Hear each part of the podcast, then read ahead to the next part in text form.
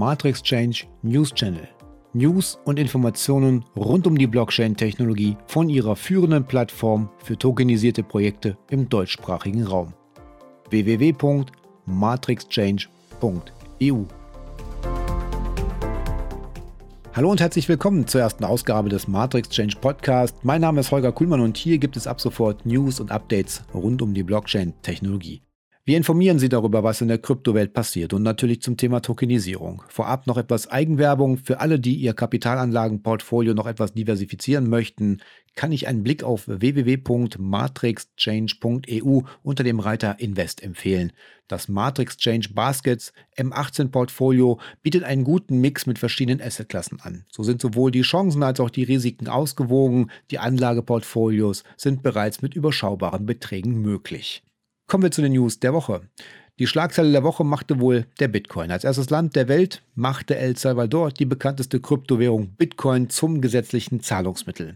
Präsident Najib Bukele erklärte, der Schritt werde die Geldüberweisung für im Ausland lebende Bürger erleichtern. Die Legislativversammlung El Salvadors ist dem Wunsch ihres Präsidenten gefolgt und hat beschlossen, die Kryptowährung Bitcoin als offizielles Zahlungsmittel anzuerkennen.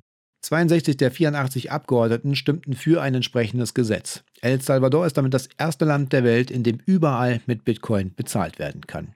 Bukele und das Parlament versprechen sich von dem neuen Gesetz einen Schub für die Wirtschaft des Landes. Eine moderne Finanzinfrastruktur könne Arbeitsplätze schaffen, zudem könnten tausende Menschen nun in das Finanzsystem eingegliedert werden. Denn etwa 70 Prozent der Menschen in El Salvador haben kein Bankkonto und auch keinen Zugang zum Finanzsystem. Nachdem El Salvador die Kryptowährung Bitcoin zum gesetzlichen Zahlungsmittel erklärt hat, will Präsident Najib Bukele nun auch die Miner der Kryptowährung ins Land ziehen. Er habe den Chef des staatlich geothermischen Energieversorgers Lageo angewiesen, Betreibern von Bitcoin-Mining-Anlagen günstige Stromtarife zur Verfügung zu stellen, teilte Bukele über Twitter mit. Unter anderem stehe eine neue Anlage bereit, die Minern 95 Megawatt an regenerativ und emissionsfrei erzeugten Strom aus Geothermie liefern könne. Das passt zu den aktuellen Diskussionen um die durch den Tesla-CEO Elon Musk ausgelöste Umweltdebatte rund um das Kryptomining. Tesla hatte zuvor die Zahlungsmöglichkeit mit dem Bitcoin von Tesla-Fahrzeugen aufgrund von Umweltbedenken wieder zurückgezogen. Wurde Elon Musk von Tesla-Aktionären zum geänderten Bitcoin-Kurs gezwungen? Nun, die eine Theorie besagt, dass Aktionäre von Tesla Musk umgestimmt hätten, wie Kevin O'Leary gegenüber Crypto Potato erklärte, sei er sich sicher, dass Musk diesen Sinneswandel nicht von sich aus vollzogen hat. Viel eher vermutet der Politiker und Geschäftsmann, dass Musk von Tesla-Aktionären dazu gedrängt worden ist. Der Journalist Max Kaiser vermutet den Druck von außen für den Sinneswandel von Musk. Allerdings sieht er die Ursache hierfür nicht bei den Aktionären von Tesla, sondern politisch motiviert. Teslas Autogeschäft ist weiterhin nicht profitabel. Größtenteils finanziert sich Tesla mit dem Verkauf von CO2-Zertifikaten. Zudem erhält Tesla Subventionen von verschiedenen Staaten, unter anderem aus China und den USA. Kryptos haben auch hier immer einen schwereren Stand. China greift gegen das Bitcoin-Mining komplett durch. Weitere Einschränkungen werden in naher Zukunft erwartet. Ja, nach El Salvador gilt es als wahrscheinlich, dass weitere Staaten den Bitcoin zukünftig akzeptieren könnten. Zu den Kandidaten könnten die benachbarten Länder Panama und Paraguay gehören, die Gesetze zur Unterstützung von Kryptowährungen und Kryptogeschäften in Erwägung ziehen, sowie die lateinamerikanischen Länder Mexiko, Kolumbien, Argentinien und Brasilien, wo die Kryptobegeisterung groß ist und die Volkswirtschaften mit Problemen wie Inflation und Währungsabwertung zu kämpfen haben. Der Iran möchte Kryptowährungen wie den Bitcoin, Ethereum und Co. im Land so schnell wie möglich legalisieren. Dies hat der iranische Präsident Hassan Rouhani angekündigt. Rouhani sagte dazu, um die Aktivität von Kryptowährungen zu legalisieren und das Kapital der Menschen in diesem Bereich zu schützen, müssen wir uns so schnell wie möglich eine Lösung überlegen und die notwendigen Gesetze und Anweisungen festlegen und kommunizieren. Der ehemalige US-Präsident Donald Trump ist kein Fan von Bitcoin. Trump ist der festen Überzeugung, dass es sich beim Bitcoin um einen Betrug handeln muss. Das habe er zumindest auf dem Fox Business Network zum Besten gegeben. Sein kurzes Interview sorgte für einen ersten Abwärtstrend in der letzten Handelswoche, die sich jetzt aber wieder etwas stabilisierte. Trump bemerkte, dass Bitcoin ein Konkurrent zum US-Dollar sei und das schmeckt ihm natürlich überhaupt gar nicht. Trump fordert nun die US-Regulierungsbehörde auf, Maßnahmen zu ergreifen, um den Bitcoin-Markt zu überwachen.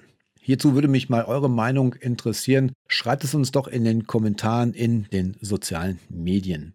Um Ripple XRP sah es in den letzten Monaten ziemlich düster aus, denn nach der Klage der US-Aufsichtsbehörde SEC gegen Ripple, die den XRP-Token als Wertpapier betrachtet, verlor das Vertrauen der privaten als auch institutionellen Anleger. XRP büßt nach der Marktkapitalisierung den dritten Platz ein und fiel auf Rang 7 und der Kurs brach von 1,90 Dollar auf 86 Dollar Cent. Nun könnte sich das Blatt allerdings wieder wenden, denn Ripple Labs hat einen Antrag eingerichtet, um die Securities und Exchange Commission dazu zu zwingen, interne Dokumente über die Kryptowährung BTC, ETH und Ripples XRP auszuhändigen. Die SEC hat sich geweigert, die Aufzeichnungen trotz Richterin Netburns Beharren zu produzieren. Sie hat den Kläger bereits zweimal aufgefordert, die Dokumente auszuhändigen, aber kein einziges Dokument wurde bisher geliefert. Trotz dieser wiederholten Anweisungen weigert sich die SEC hartnäckig, diese Dokumente herauszugeben. Es ist denkbar, dass dieser Prozess mit einem Vergleich enden wird, was sich positiv auf Ripples Token XRP auswirken kann. Der Leocoin, der 2017 von der Global Cybersecurity Summit ins Leben gerufen wurde, galt als das deutsch-europäische Pendant zum Bitcoin und wird die Weichen für die Zukunft stellen. Nach der Entwicklungsphase soll der Leocoin durch eine bessere Handelbarkeit, Akzeptanz und Verwendbarkeit zukunftsfähiger werden. Ein wichtiger Schritt ist dazu ein Upgrade der Blockchain, um sie aufgrund ihrer Effizienz und Schnelligkeit künftig für die Tokenisierung von kleineren und mittleren Unternehmen oder ganzen Projekten zu nutzen.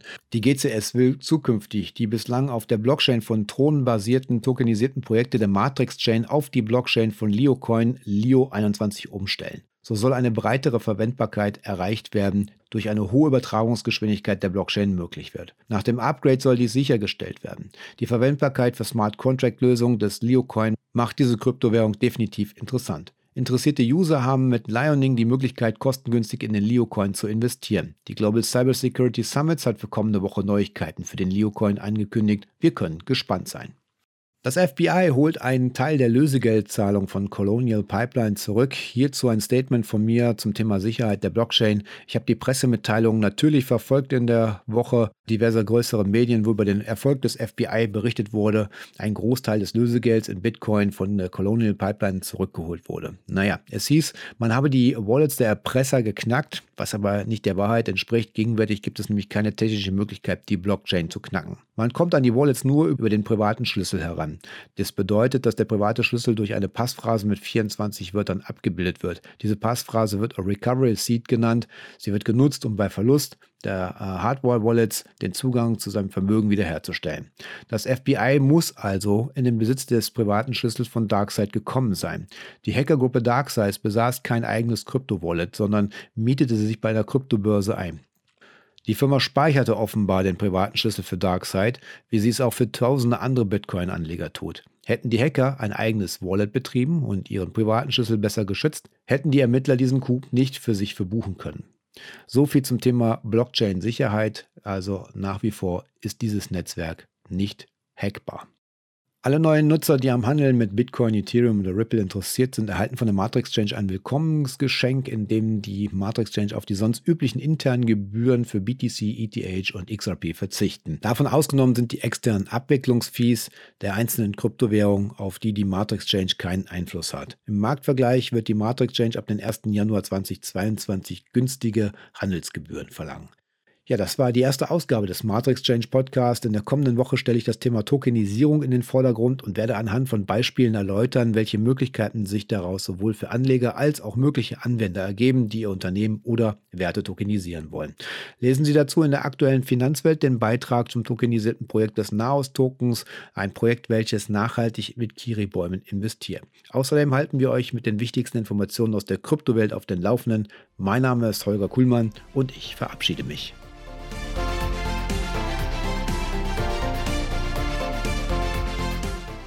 Hat Ihnen die Ausgabe gefallen? Dann folgen Sie uns in den sozialen Netzwerken und hinterlassen Sie uns ein Feedback.